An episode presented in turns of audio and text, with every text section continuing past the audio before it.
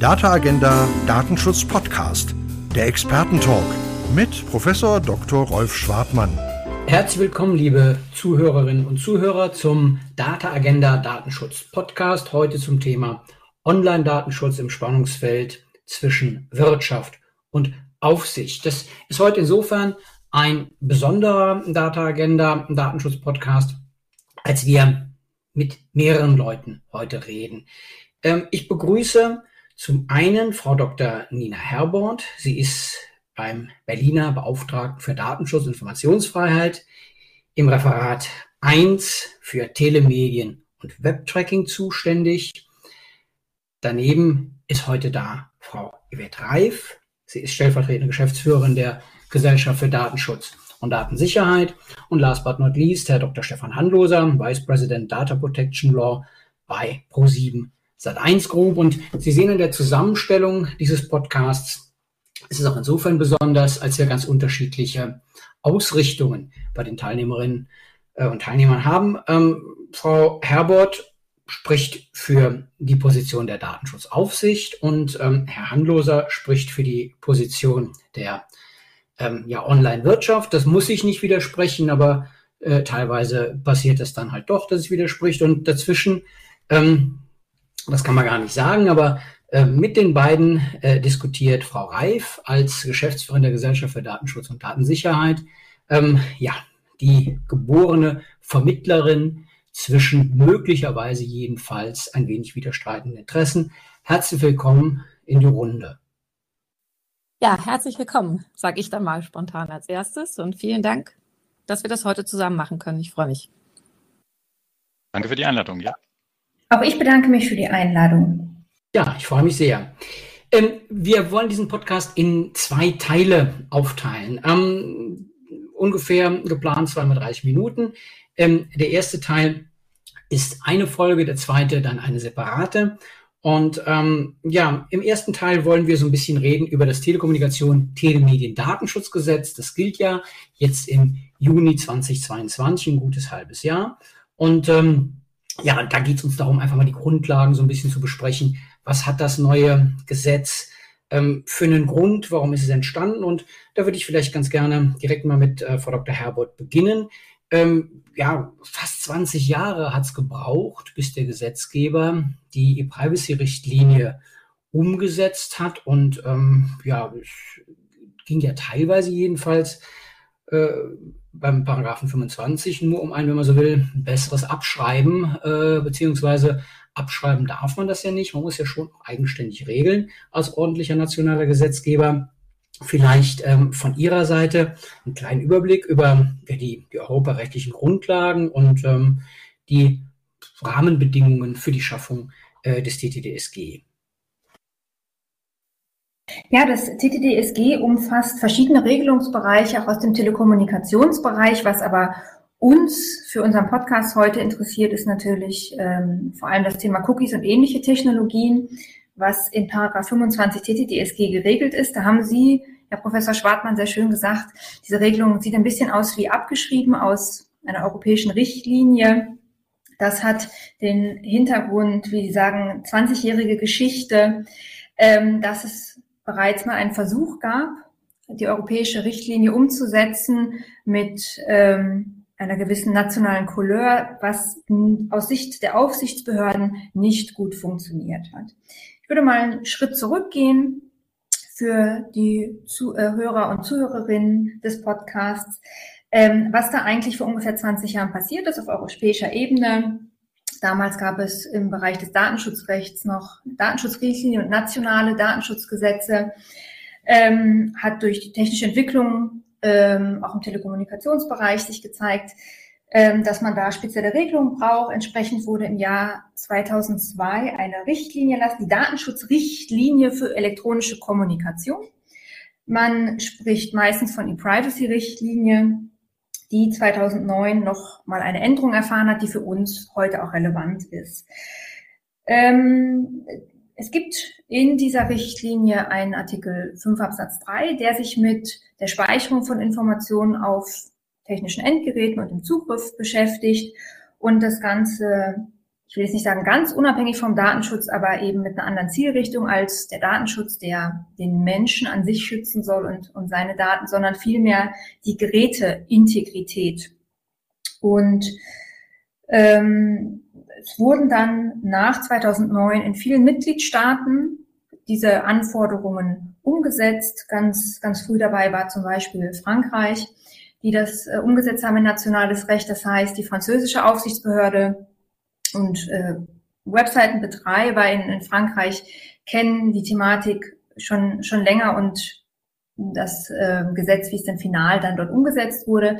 In Deutschland ähm, gibt, gab es bisher den Paragraph 15 Telemediengesetz, der versucht hat, da etwas umzusetzen. Allerdings im Wortlaut sehr anders als die Richtlinie es vorsah. Und die deutschen Aufsichtsbehörden haben angenommen und das auch in einer Handreichung veröffentlicht, dass man davon ausgeht, dass es keine äh, richtlinienkonforme Umsetzung, weshalb da gewisse Regelungsteile nicht anwendbar waren, was eine gewisse Lücke verursacht hat. Jetzt lange Rede, ähm, viel, viel Hintergrund. Was war denn eigentlich das Problem? Das Problem war, ich beschränke das mal auf, auf Cookies, um es anschaulicher zu machen, dass der Paragraph 15 TMG vorsah, ähm, Cookies und damit zusammenhängende Prozesse können stattfinden. Erstmal ohne eine Einwilligung, aber Betroffene haben die Möglichkeit, dann Nein zu sagen, also ein Opt-out, wenn man es juristisch fassen möchte. Die Richtlinie sah allerdings vor, dass dafür ein Opt-in erforderlich ist. Das heißt, dass im Grundsatz erstmal für die Prozesse, für die nicht gerade eine Ausnahmemöglichkeit besteht, eine Einwilligung aktiv zu erteilen ist. Das heißt ein Opt-in. So. Und ähm, da man nun nicht nochmal die Problematik verursachen wollte einer möglicherweise zweiten, nicht ganz so zureichenden Umsetzung der europäischen Vorgaben, ist der Paragraph 25 TTDSG nun sehr, sehr nah am Wortlaut der Richtlinie. Und der Hintergrund, ich glaube, das hatten Sie auch gefragt, falls Sie es nicht gefragt haben, erzähle ich es trotzdem, dass das TTDSG überhaupt geschaffen wurde, waren auch ähm, Vorgaben aus dem Telekommunikationsbereich auf europäischer Ebene, die umzusetzen waren. Und so hat man gleich ein ganzes Package geschnürt, um da ein neues Gesetz zu erlassen. Ja, vielen Dank. Ähm das also zum, zum Hintergrund und, und in der Tat, klar, es ist ja ein, ein neues Stammgesetz, das die Datenschutzregeln des Telemediengesetzes und des Telekommunikationsgesetzes zusammenführt. Und absolut, es geht uns, ähm, glaube ich, hier um den Schutz äh, des Endgeräts ganz besonders. Und das war ja tatsächlich in Deutschland nicht geschützt. Unglaublich eigentlich, dass das so lange gedauert hat. Und ähm, jetzt haben wir aber den Schutz des Endgeräts über äh, Paragraph 25 DTDSG. Und an der Stelle vielleicht ähm, an Yvette Reif die Frage, ja, mh, hm, was, was, was ist genau geschützt? Wie funktioniert es mit dem Schutz des Endgeräts? Und ähm, ja, vielleicht auch noch ein paar, paar Sätze zum Anwendungsbereich ähm, des, des TTDSG. Was, was hat es damit auf sich? Ich möchte mal ganz kurz auf etwas eingehen, ähm, was die Frau Dr. Herbert gesagt hat, einfach weil es so wichtig ist. Und ähm, zwar nochmal der Schutzzweck des 25. Der, der Schutzzweck ist der Schutz der Privatsphäre der Endeinrichtung. Und das ist ganz wichtig, dass man sich das vor Augen führt. Der 25 ist eben gar keine Datenschutzvorschrift. Ähm, auf das Verhältnis des Datenschutzrechts zum 25 hm, wird der Herr Dr. Handoser später nochmal näher eingehen. Natürlich ist auch das Datenschutzrecht ähm, zu beachten, gegebenenfalls beim Zugriff aufs Endgerät, aber das hier ist eben der 25 ist keine Datenschutznorm. Und das kann man auch gut daran erkennen, ähm, ja, dass der Schutzbereich halt weiter ist. Denn wenn, wie Sie ja wissen werden, äh, ist das Datenschutzrecht nur bezogen auf den Schutz von natürlichen Personen.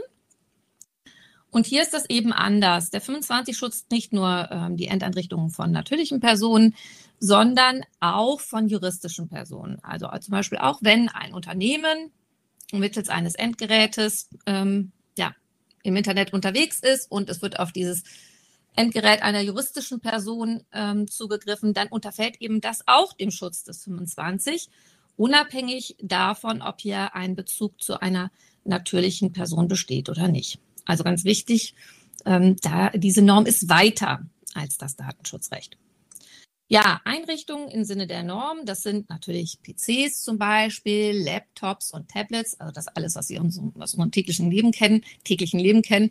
Ähm, das sind aber natürlich auch Gegenstände aus dem Bereich des Internets der Dinge, also zum Beispiel vernetzte Fahrzeuge oder ähm, smarte Küchengeräte. Auch die fallen als Endeinrichtung unter dem Paragraphen 25 und das hat zur Folge, dass man auf diese Geräte grundsätzlich nur mit der Zustimmung ähm, der Nutzer zugreifen darf. Denn das ist das Ergebnis. Die Endgeräte sind geschützt über die Grundrechtecharta und an denen soll man grundsätzlich, ich sage mal ganz platt, nur herumfummeln dürfen, wenn der Nutzer damit einverstanden ist. Ja, damit zum Anwendungsbereich im Einzelnen. Der Anwendungsbereich des 25 setzt voraus, dass auf eine Endrichtung, Einrichtung des Nutzers zugegriffen wird. Und das kommt in zweierlei Form in Betracht. Es kommt in der Form in Betracht, dass man entweder Informationen auf dem Endgerät ablegt oder dass man dort bereits vorhandene Informationen ausliest. Und einer der klassischen Fälle, und das ist auch einer der Gründe, warum diese Norm entwickelt worden ist, ist, dass auf diesen Endgeräten Cookies abgelegt werden um einen Nutzer oder genau genommen nicht den Nutzer, sondern den Browser wiederzuerkennen als Anbieter. Solche Cookies dienen dazu, ähm, dass der Anbieter weiß, es ist immer wieder der gleiche Nutzer, mit dem ich es zu tun habe und deshalb bestimmte Einstellungen zum Beispiel dem Nutzer zuordnen kann. Also wenn man zum Beispiel den Bereich des Online-Banking nimmt, im Online-Banking ist es ja so, dass man sich ähm, authentifizieren muss, um sich dort anzumelden. Heute vielfach auch nicht nur über einen Faktor, sondern über zwei Faktor. Das muss man äh, zwei Faktoren. Das heißt, man muss ähm, eine PIN eingeben und vielleicht ähm, dann auch noch ähm, ein, äh, ein QR-Code einscannen und dann noch eine weitere Authentifikationsangabe machen.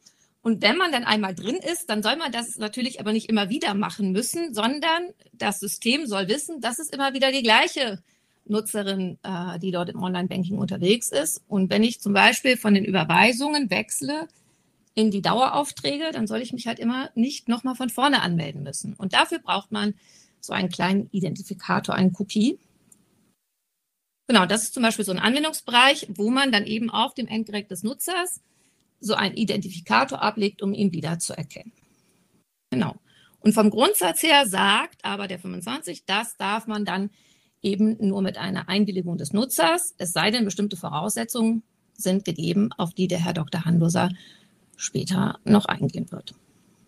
Ja, vielen Dank. Also wichtiger Hinweis, keine Datenschutznorm, sondern schützt das Endgerät und von daher ist es wirklich ähm, neben die DSGVO gestellt, äh, das CTDSG und ähm, hat ja wirklich irgendwie dann den, den ganz eigenen Anwendungsbereich, ähm, ja, für den Zugriff auf Endgeräte. Und ähm, ja, die ähm, Grundsatzfrage ist ja klar ähm, beantwortet.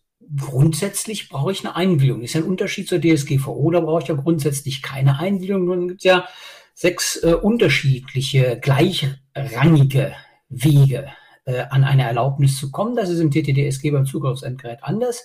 Da brauche ich grundsätzlich eine Einwilligung, aber es gibt auch Ausnahmen. Und ähm, das ist ja auch verständlich. Man kann ja nicht, äh, wenn ich äh, zum Betrieb ähm, einer Seite oder um dessen deren Angebot zu ermöglichen, auf ein Endgerät zugreifen, muss ja immer nach einer Einwilligung fragen. Das ist ja wie so ein ständiges äh, äh, wegen notwendiger Sachen vollgequengelt werden. Das möchte man ja äh, auch verhindern, sondern möchte ja nur dann eine Frage beantworten, wenn sich das auch tatsächlich rechtlich ähm, als sinnvoll erweist. Und vielleicht dazu an ähm, Stefan Handloser die Frage, was hat es denn mit den, mit den Ausnahmen auf sich? Also Grundsatz der Einwilligung ja, aber ähm, gibt doch auch vermutlich eine ganze Menge Fälle, ähm, wo ähm, man an der Einwilligung vorbeikommt und äh, inwiefern und wann ist das denn im Sinne des Erfinders? Ja, gern. Ähm, du hast es gesagt, äh, angesprochen, äh, würde man für jede für jeden Zugriff beziehungsweise jedes Speichern, das sind ja die zwei relevanten Handlungen im Rahmen des 25 TTDSG, wäre dafür jeweils eine Einwilligung erforderlich, würde das zu einer noch größeren Einwilligungsfatigue, zu einem noch größeren Einwilligungsverdruss führen. Und deshalb, so wie wir es ja auch aus der DSGVO kennen, ähm, gibt es entsprechende gesetzliche Erlaubnistatbestände, die einen Zugriff beziehungsweise ein Speichern von Informationen auf Endeinrichtungen ermöglichen, und zwar einwilligungsfrei. Ähm, Im Gesetz vorgesehen sind äh, zwei, im 25 Absatz 2, zwei solcher gesetzlichen Erlaubnistatbestände, folgt grob eben dem Muster des, des, des Einwilligungsvorbehalts als Grundsatz und der Ausnahme eben äh, gesetzlich erlaubter äh, Zugriffe beziehungsweise Speicherungen auf den Endeinrichtungen. Dasselbe Prinzip und diese zwei Ausnahmen ähm, beziehen sich einmal auf die Diensteerbringung als solches, also zur ähm, entsprechenden Übermittlung der Informationen. Und das Zweite, und ich glaube, das ist in unserem Kontext hier das Relevantere, sind die Informationen, die erforderlich sind, zu speichern oder auszulesen, damit der vom, äh, von, vom, vom Nutzer, von der Nutzerin äh, gewünschte Dienst, Telemediendienst konkret, ähm, auch erbracht werden kann. Das sind die zwei Ausnahmen. Und um direkt auf den Punkt zu kommen, äh, die zwei Fragen, die sich hier stellen, ist einmal die Frage, damit auch die zwei Tatbestandsmerkmale. Einmal die Anforderung vom Nutzer ausdrücklich gewünschter Telemediendienst. Also äh, der Nutzer, die Nutzerin muss diesen Dienst äh, ausdrücklich gewünscht haben, damit überhaupt sich der Anbieter dieses Telemediendienstes oder aber auch ein Dritter, der äh, hier bei der Erbringung des Telemediendienstes eingeschaltet ist, sich auf diese erlaubnisfreien Zugriff, auf die erlaubnisfreie Speicherung berufen kann. Also einen ausdrücklich gewünschten Telemediendienst. Das muss der, der Gegenstand sein. Und das Zweite, äh, die Speicherung der Zugriff muss unbedingt erforderlich sein, wiederum um diesen gewünschten Telemediendienst zur Verfügung zu stellen. Und bei beiden Tatbestandsmerkmalen, also der ausdrücklichen, dem ausdrücklichen Nutzerwunsch, als auch bei der äh, unbedingten Erforderlichkeit gibt es äh, zwei Streitpunkte, die auch für die Praxis sehr relevant sind. Einerseits beim ausdrücklichen Nutzerwunsch gibt es zwei Perspektiven. Es gibt einmal die Perspektive, dass ich den Telemediendienst als Gesamtwerk äh, auffasse und entsprechend den, das durch das Anklicken, durch das Aufrufen, durch das Öffnen der App, diesen Telemediendienst, so wie er dargeboten ist, als gewünscht ansehe mit äh, den gesamten Funktionen, beziehungsweise zumindest mit den Funktionen, die ein solcher Dienst üblicherweise hat. Also man könnte sagen, von einem Telemediendienst dieser Kategorie mittlerer Art und Güte oder aber ob ich eben eine nutzerspezifische, nutzerspezifischen Willen, äh, bestimmte Funktionen, also nicht den Dienst als solches, sondern auf konkreter äh, Funktionsebene frage, diese Funktion, die dieser Dienst hier bietet, äh, die entsprechende Merkfunktion oder Videofunktion, audiovisuelle Inhalte, Karten, eingebettete Karten, äh, sonstige Informationen oder sonstige Features, ähm, ob entsprechend diese Informationen auch vom Nutzer individuell diesen konkreten Nutzer hier, der konkreten Nutzerin gewünscht sind. Das sind die zwei Fragen. Ähm, die DSK spricht sich und ich glaube, wir alle kennen die Orientierungshilfe und, und setzen uns damit täglich in Arbeit auseinander. Klar von dieser Einzelbetrachtung, äh, was äh, erst auf erst auf der ersten Ebene, was wünscht der Nutzer überhaupt? Damit stellt sich fallen schon mal alle Funktionen von einem ganzheitlich gesehenen Telemediendienst, alle Funktionen aus dieser Einwilligungs aus dem einwilligungsfreien Cookie setzen ähm, oder auslesen raus, die dem Nutzer nicht unmittelbar selber, er gar keinen Vorteil hat, stellt sich interessante Fragen. Bei, beispielsweise bei der Informationssicherheit ist dann nur die Sicherheit, die den Nutzer schützt.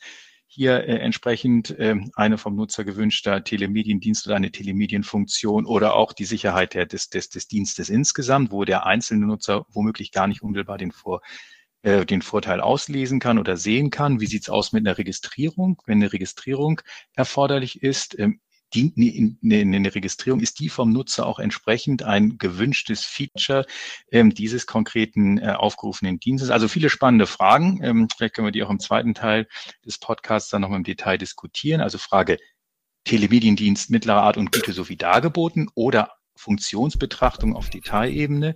Das ist das eine ganz wesentliche Schranke für die Frage, wo kann ich einwilligungsfrei Cookies setzen, Cookies auslesen, speichern und zugreifen. Und das zweite dann die Frage der Erforderlichkeit. Also wenn ich denn hier den Telemediendienst äh, gewünscht habe oder die konkrete Funktion, ist denn auch das konkrete Cookie ähm, hier auch erforderlich? Und ähm, da kann man auch wieder verschiedene Fragen sich stellen. Ist es zeitlich erforderlich? Muss ich trennen zwischen Basis- und Zusatzdiensten, dass ich sage, Grundfunktionen, äh, die Basisfunktionen, äh, die dürfen entsprechend sofort zugreifen, aber alles, was sozusagen on top ist, äh, zusätzlich geboten wird, ähm, was nicht notwendig jeder Nutzer in Anspruch nimmt, gewisse Chatfunktionen, gewisse Merklisten, etwas in den Warenkorb zu legen. Vielleicht äh, interessiert sich ja auch nur der Nutzerin, die Nutzer ähm, für einzelne Angebote im, im, im Online-Shop, ohne notwendig kaufen zu wollen. Ähm, all das dürfte dann eben erst zeitlich erforderlich sein, wenn auch tatsächlich diese Funktion individuell aufgerufen wird. Insofern auch bei der Erforderlichkeit eine zeitliche Streckung, eine inhaltliche Frage, muss man Identifier, eben ist es angesprochen worden von Frau Reif, muss man die im Cookie speichern oder Klardaten, muss man das äh, serverseitig machen oder clientseitig beim Nutzer? All diese Fragen stellen sich dann im Rahmen der Erforderlichkeit. Ja, vielen Dank. Also ähm, um es zu beantworten, selbstverständlich gibt es Ausnahmen, damit die Einwilligung keine Firmelei ist, ähm, aber äh, ein sehr interessantes Thema, wenn es dann in die Einzelheiten geht, ob die konkrete, der konkrete Zugriff, das äh, konkrete Speichern dann auch äh, tatsächlich davon erfasst ist oder nicht. Ja, vielen Dank. Also ich glaube, ähm, das ist ähm, eine sehr schöne, strukturierte ähm, Freilegung äh, des Problems, aber damit das hier im Rahmen unserer Möglichkeiten auch wirklich ein Cliffhanger wird, so wie wir das können, äh, ist das ja in der Tat im zweiten Teil des Podcasts vorbehalten, denn das klingt jetzt hier so widerspruchsfrei äh, wenn ähm, Stefan Handloser das erklärt, aber ähm, das ist es ja nicht so ganz. Also er hat die Probleme angesprochen und ich glaube, es ist ganz gut, wenn wir uns das aufsparen äh, für die Diskussion ähm, im zweiten Teil, wo es dann wirklich um die konkreten Fragen, um die ähm, Ausgestaltung ähm, der Ausnahmen geht. Und ähm, ja, erster Teil, da geht es um, um Grundlagen äh, des Paragraphen 25 TTDSG. Warum ist er da? Wo kommt er her? Äh, was ist seine Grundregel, was sind jedenfalls mal grundsätzlich strukturell äh, äh, seine Ausnahmen. Darüber haben wir gesprochen. Und ähm, vielleicht ähm, an der Stelle nochmal an Yvette Reif die Frage, mh, hm, du hast über Einwilligung geredet. Ähm, kann man denn auch ähm, so einheitlich einwilligen ähm, in solche ähm, Datenverarbeitungen? Oder ähm, ist das irgendwie schwierig? Wäre ja schon ganz praktisch, ne? wenn man so ein bisschen ähm, das, ähm, äh, ja, mal sagen, sammelmäßig machen könnte. Äh, ist das darstellbar nach dem Gesetz? Ja, genau. Ich habe ja gesagt, dass man immer über zwei Hürden springen muss. Zumindest gedanklich muss man über diese zwei Hürden springen. Das heißt, man muss über den Endgeräteschutz, das TTDSG, und man muss über den Datenschutz, die DSGVO. Ähm, aber das ist natürlich nur in der Theorie so. Ähm, denn wenn man nach 25 Absatz 2 äh, TTDSG einen gesetzlichen Erlaubnistatbestand für den Zugriff findet, dann wird es in der Regel auch datenschutzrechtlich so sein, sage ich mal, dass man einen entsprechenden gesetzlichen Erlaubnistatbestand findet. Der wird dann in der Regel in 6.1b oder 6.1f liegen, das heißt im Vertrag oder in der Interessenabwicklung, ähm, in der Interessenabwägung aber jedenfalls braucht man in der Regel, wenn man nach TTDSG keine Einwilligung braucht, auch datenschutzrechtlich keine Einwilligung. Ist es aber so, dass man nach TTDSG eine Einwilligungserklärung braucht, weil man eben mit dem 25 Absatz 2 nicht weiterkommt. Das wäre zum Beispiel der Fall, wenn man einen Cookie setzen möchte zu Werbezwecken. Das würde man regelmäßig über den 25 Absatz 2 nicht mehr hinbekommen. Wenn man also das machen möchte, dann wäre das nach 25.1 TTDSG einwilligungsbedürftig und dann würde es aber eigentlich auch gar keinen Sinn mehr machen, darüber nachzudenken, ob man das vielleicht über die DSGVO ohne Einwilligung hinbekommt.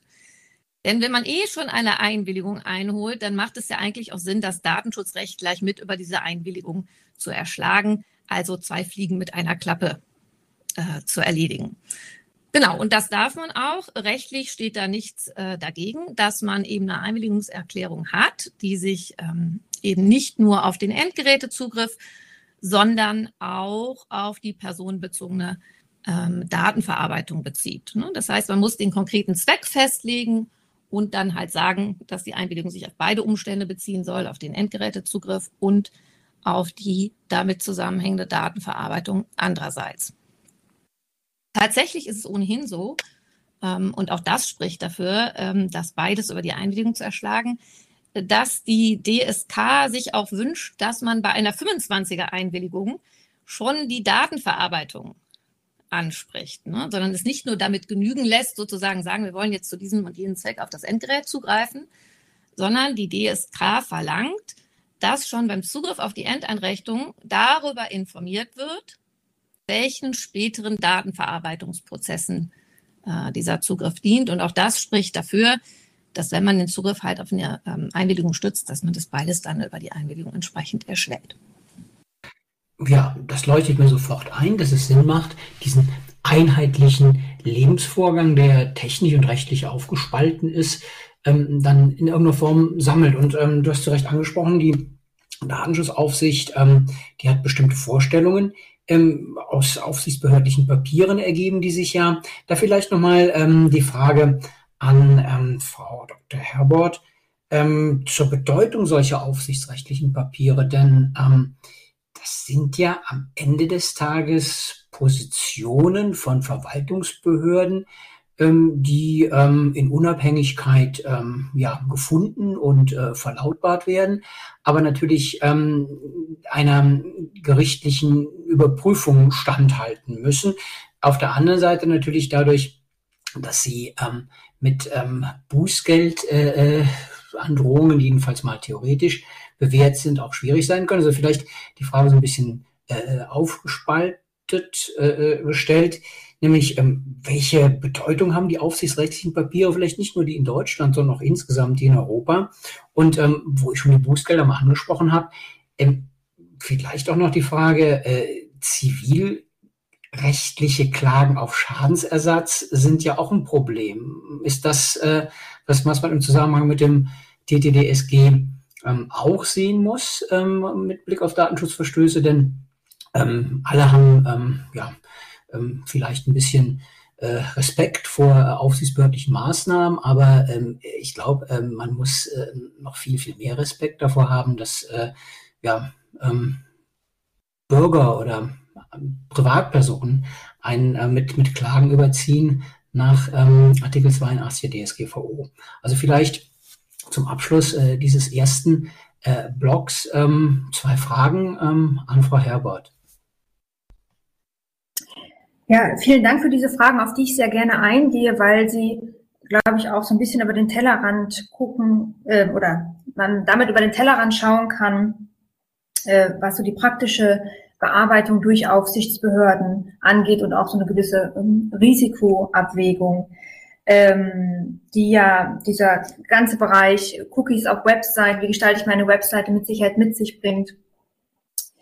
Ähm, bevor ich darauf allerdings eingehe, wer von den Zuhörerinnen und Zuhörern äh, bis, bis hier teilweise Probleme hatte zu folgen, so strukturell, dass ähm, wundert mich, würde mich deshalb nicht wundern, denn ich habe in der Aufsichtspraxis das Gefühl, dass diese Unterscheidung, die auch Frau Reif und der Handloser ganz fantastisch dargestellt haben, bei vielen, gerade auch kleineren und mittleren Webseitenbetreiberinnen und Betreibern bisher noch nicht ganz angekommen ist, was ähm, die Ursache darin hat, dass es eben durch die deutsche Umsetzung der E-Privacy-Richtlinie ähm, sehr viele Veränderungen gab im Laufe der Zeit. Es gab jetzt das TMG, dann gab es dazu eine Äußerung der Aufsichtsbehörden, dann gab es auch ein Bundesgerichtsurteil, was dazu auch noch was gesagt hat, dann gibt es jetzt das CTDSG und für viele Webseitenbetreiber scheint auch diese juristische Unterscheidung eines einheitlichen Lebenssachverhalts, ich gehe auf eine Webseite, äh, da wird ein Cookie gesetzt, dann finden Datenverarbeitungsprozesse statt, dass das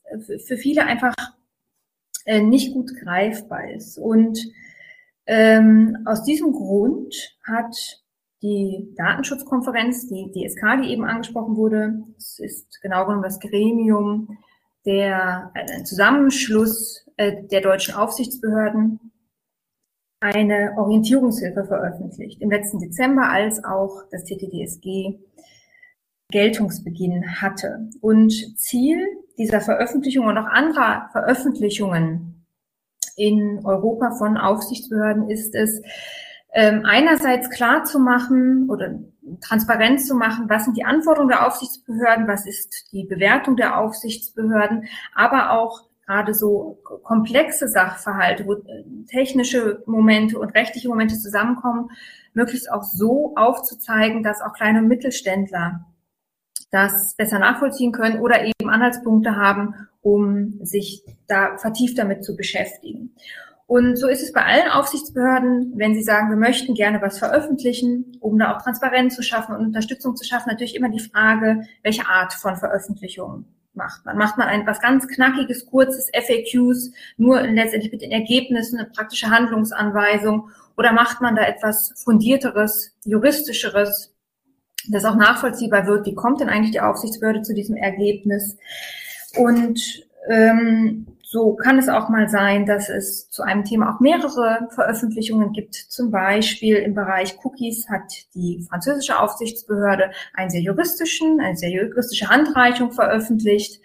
Ähm, schon, schon sehr früh, ich glaube 2014 die erste Version, ähm, dazu auch dann nochmal ergänzend FAQs, damit tatsächlich auch für jede Art von Adressat was Passendes dabei ist, äh, womit er gut arbeiten kann. Und neben diesen Veröffentlichung der nationalen Aufsichtsbehörden gibt es auch Veröffentlichungen des Europäischen Datenschutzausschusses, wie er seit 2018 heißt, vorher die Artikel 29 Gruppe, die sich auch mit Themen befasst hat. Und nun haben sie gefragt, na ja, jetzt gibt es diese ganzen Veröffentlichungen, entweder ähm, des Ausschusses auf europäischer Ebene oder der einzelnen Aufsichtsbehörden. Äh, wie habe ich das überhaupt zu nehmen? Schön, da steht einiges drin, manches sehr prägnant in FAQs, manchmal eben auch ausführlicher. Und was wie ist das zu bewerten? Diese Veröffentlichungen haben erstmal keine unmittelbare rechtliche Regelungswirkung. Das heißt, es gibt äh, viele Personen, die dann vielleicht meinen, da muss ich mir jetzt ganz stoisch dran halten, dass äh, da würde ich gar nicht sagen, wir sind unfehlbar. Wir sind da definitiv juristisch betrachtet ähm, keinesfalls gesetzesgleich, sondern was wir an die Hand geben, ist eben Hilfestellung, um das Gesetz auszulegen und klar zu machen, was erwarten die Aufsichtsbehörden. Und das ist deshalb ähm, auch nicht uninteressant. Es gibt zum Beispiel ein Bußgeld der französischen Aufsichtsbehörde. Da hat sie bei der Abwägung äh, der Höhe des Bußgeldes auch einbezogen, dass sie ja gewisse Hilfestellung gegeben hatte, gewisse Guidelines veröffentlicht hatte und jeder wusste, was die Anforderungen sind und deshalb der Verantwortliche sich nicht mehr darauf zurückziehen kann, ach, ich wusste ja gar nicht, wie die Aufsichtsbehörde das sieht. Also solche Beispiele gibt es da. Letztlich, ich habe gesagt, es hat keine rechtliche Bindungswirkung, aber natürlich hat es eine gewisse Steuerungsfunktion auch und dient dazu, bei den europäischen Papieren auch eine kohärente Anwendung aller europäischen Aufsichtsbehörden sicherzustellen und wenn eine Aufsichtsbehörde etwas veröffentlicht, kann das auch zu einem späteren Zeitpunkt nochmal abgeändert werden. Auch dafür gibt es Beispiele, wo Guidelines nochmal aktualisiert wurde, aufgrund von Rechtsprechung, aufgrund von anderer Entwicklung, aufgrund auf, auch rechtlicher Entwicklung zum Beispiel oder äh, weil einfach alle ein bisschen schlauer geworden sind und da jetzt noch ein bisschen was zu schreiben wollen. Und wenn also seine Aufsichtsbehörde sich weit aus dem Fenster lehnt und etwas schreibt, ist es natürlich auch ein Begründungsaufwand, wenn sie später sagt, ach, das sehe ich jetzt doch ganz anders. Das heißt, man kann sich auf eine gewisse Art und Weise auch darauf ähm, verlassen, dass das, wie die Aufsichtsbehörde das kommuniziert hat, dass das auch das ist, was die Aufsichtsbehörde in einem Prüfverfahren erwartet. So. Ähm, weil aber, ich habe es eben gesagt, ähm, wir auch nicht von uns glauben, es ist alles Weisheit letzter Schluss, was wir schreiben, gibt es auf europäischer Ebene sowieso und teilweise auch bei nationalen Veröffentlichungen ähm, die Möglichkeit, sich zu solchen Veröffentlichungen nochmal zu äußern. So auch zu der Orientierungshilfe, die der, die Datenschutzkonferenz zum Thema Cookies und Telemedien veröffentlicht hat. Sie hatten es angesprochen, Herr Schwartmann, da gibt es seit Dezember eine Veröffentlichung und da wird das erste Mal in bei deutschen Aufsichtsbehörden ein Konsultationsverfahren durchgeführt. Da sind sehr viele Stellungnahmen eingegangen, auch von der GDD, wo ich ja heute zu Gast sein darf. Das ist auf europäischer Ebene gang und gäbe, denn dazu gibt es auch eine tatsächlich eine rechtliche Regelung. In Deutschland hat man sich jetzt dazu entschieden, weil man es einfach zweckmäßig findet, bei so einem wichtigen Thema auch in die Kommunikation und in den Austausch einzusteigen mit denjenigen, die das Ganze anwenden sollen.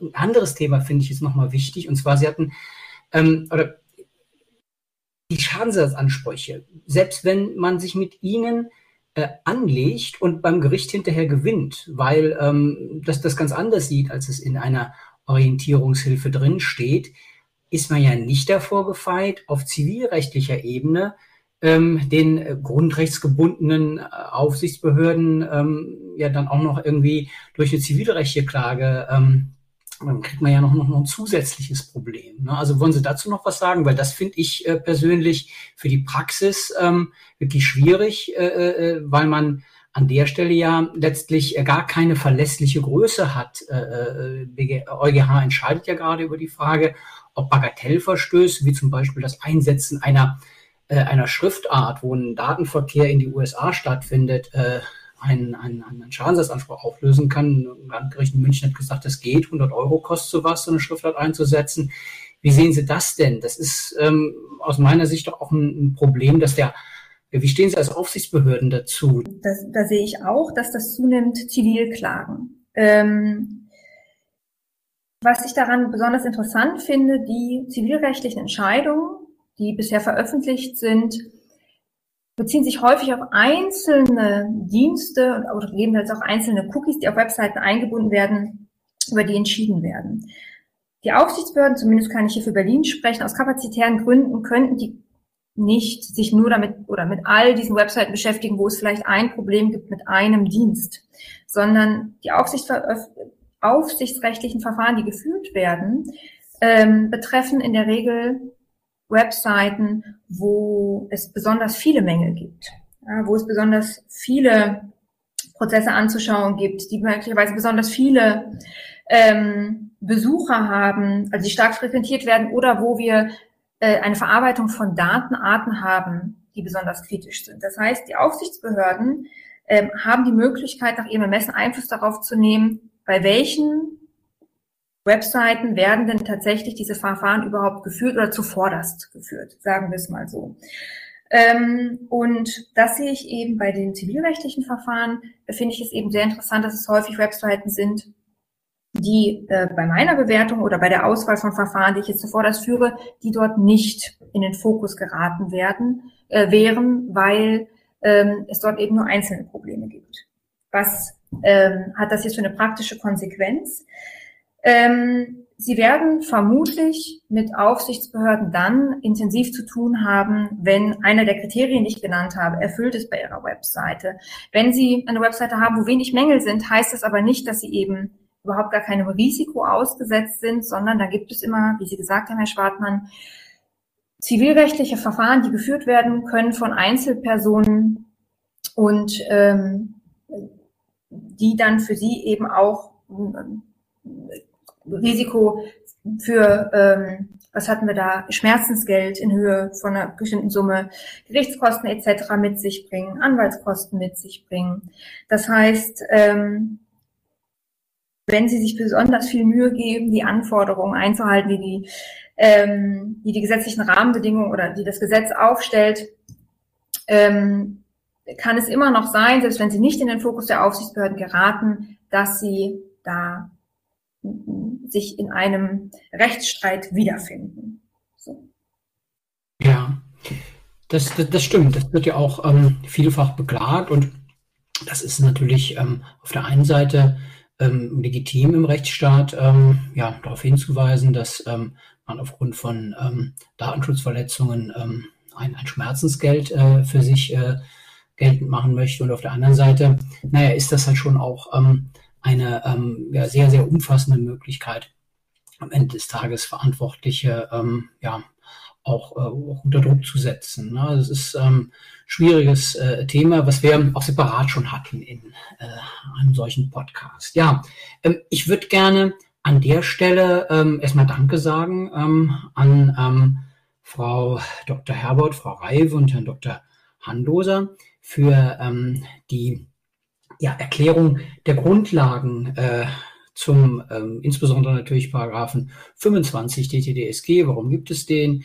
was ist der Grundsatz für den Zugriff auf ein Endgerät und welche Ausnahmen gibt es. Und dann haben wir auch noch über ein paar Spezialfragen geredet und vielen Dank insbesondere, dass Frau Herbert hier so Rede und Antwort steht mit Blick auf die Fragen zu den ähm, Orientierungshilfen. Ja, ähm, vielen Dank für diese erste Runde, auch an Sie, liebe Zuhörerinnen und Zuhörer. Es geht ähm, in Teil 2 dieses Podcasts zum Online-Datenschutz im Spannungsfeld zwischen Wirtschaft und Aufsicht dann um die angekündigten Detailfragen. Ähm, da geht es äh, um die Frage, äh, was macht jetzt eine Einigung konkret aus? Äh, welche Möglichkeiten an den Widerruf muss man stellen? Wie sieht es denn aus mit Paywalls, ein Riesenthema für die Praxis? Dann kommen wir da nochmal vielleicht detaillierter zu den gesetzlich legitimierten Zugriffen. Wann ist was nach 25 Absatz 2? denn ähm, erlaubt. Und ähm, ja, das wären die Themen für Teil 2. Hm, an der Stelle hm, vielleicht noch der Hinweis, ähm, ja, warum äh, wir uns so intensiv hier damit äh, auseinandersetzen, auch im Rahmen des Podcasts, ja, weil wir im Rahmen eines ähm, Kommentars zum TTDSG uns intensiv damit befasst haben, ähm, insbesondere der 25, ähm, an dessen Kommentierung hat ähm, Frau Reif neben mir mitgewirkt und ähm, das ist im Prinzip so das, was man an der Stelle so, so wiedergibt, ne, über, ähm, aus der, aus der wissenschaftlichen Befassung mit den Themen. Ja, also herzlichen Dank an dieser Stelle. Ähm, Teil 1 des Podcasts Online-Datenschutz im Spannungsfeld zwischen Wirtschaft und Aufsicht. Ähm, wir melden uns wieder mit dem zweiten Teil. Vielen Dank und bis dann.